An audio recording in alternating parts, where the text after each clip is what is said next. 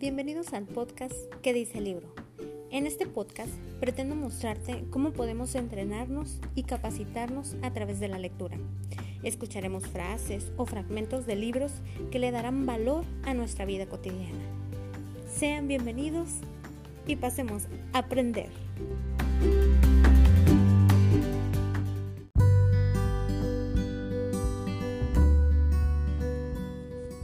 Episodio 3. Cuento emocional.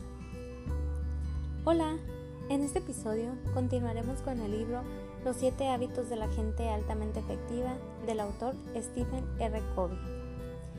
Nos centraremos en el tema la cuenta bancaria emocional. ¿Por qué este tema? Porque este tema tiene que ver con las acciones que realizamos con los demás, con esas acciones de amor, de bondad, de cariño, esas demostraciones a los demás y que les generan emociones y generan vínculos con ellos. Comencemos. Todos sabemos lo que es una cuenta bancaria. En ella hacemos depósitos y se va generando un ahorro eh, del que podemos exigir si llegamos a necesitar.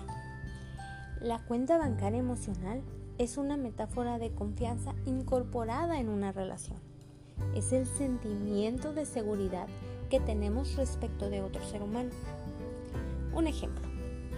Supongamos que eres depositario de una cuenta bancaria emocional y empiezo a hacerte depósitos en ella mediante la cortesía, la bondad, honestidad y soy fiel a mi compromiso contigo. Voy construyendo un ahorro.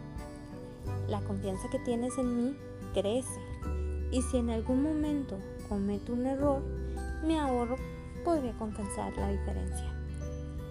Pero si todo lo contrario, tengo la costumbre de ser descortés e irrespetuoso o traiciono tu confianza, el nivel de confianza va a bajar. Es importante añadir que las cuentas con las personas que interactuamos más frecuentemente requieren los depósitos más constantes. Uno de los depósitos más importantes que pueden hacerse consiste en procurar realmente comprender a la otra persona. ¿Qué significa? Que lo que para ti podría ser un depósito no siempre es percibido como tal por los otros. Incluso es posible que se perciba como un retiro si no tiene que ver con los intereses o, necesidades profundas de la persona. Cuando hacemos un depósito, lo que es importante para la otra persona debe ser tan importante para nosotros como lo es esa persona. El libro nos menciona un ejemplo que quisiera compartirles. Escuchemos. Tengo un amigo cuyo hijo desarrolló un ávido interés por el béisbol. A mi amigo no le interesaba en lo absoluto, pero un verano llevó al chico a ver jugar a los principales equipos de la liga.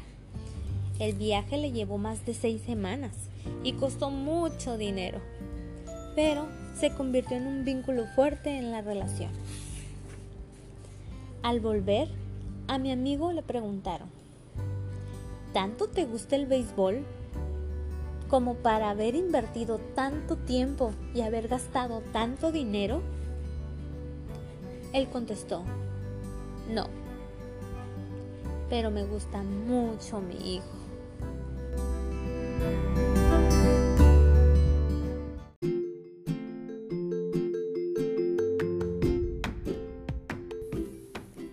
Esto fue todo por este episodio. Acompáñanos a escuchar más episodios a través de este podcast, ¿Qué dice el libro? Y síguenos en redes sociales como Mentor Dorado.